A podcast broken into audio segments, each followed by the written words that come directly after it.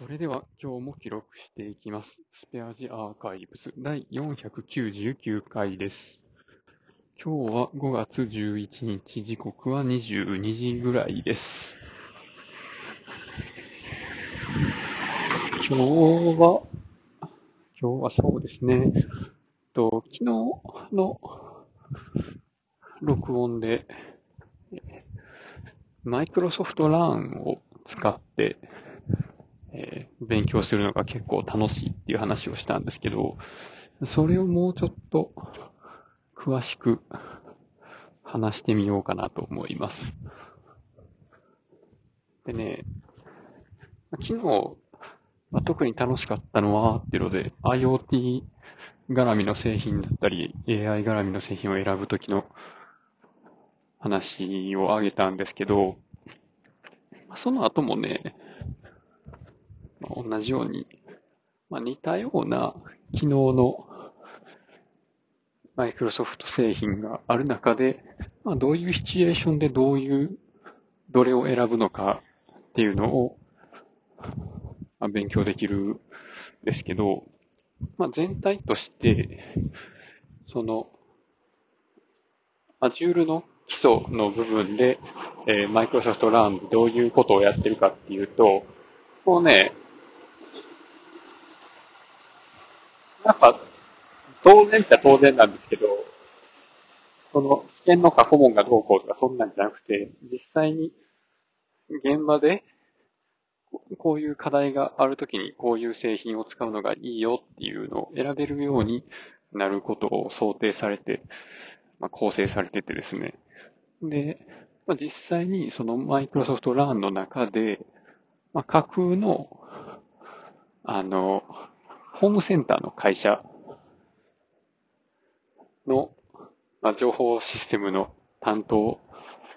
者っていう、まあ、役割を、まあ、自分が与えられたとして、まあ、この、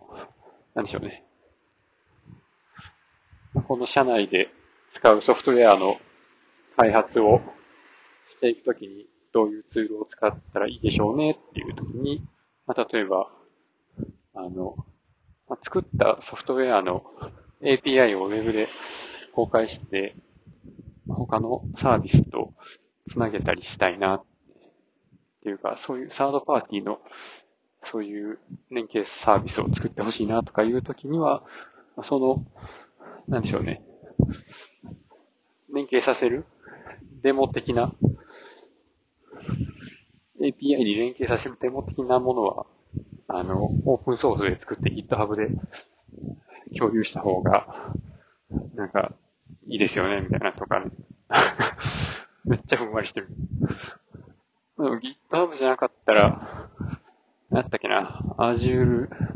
DevOps サービスとかいうのがあって、そっちは、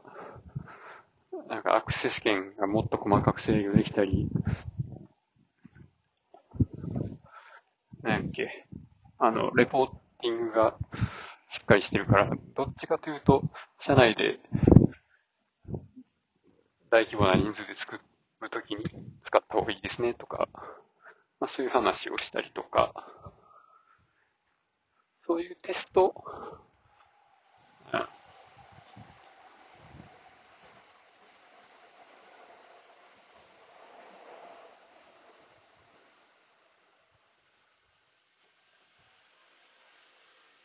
まあ、いざ、なんでしょうね。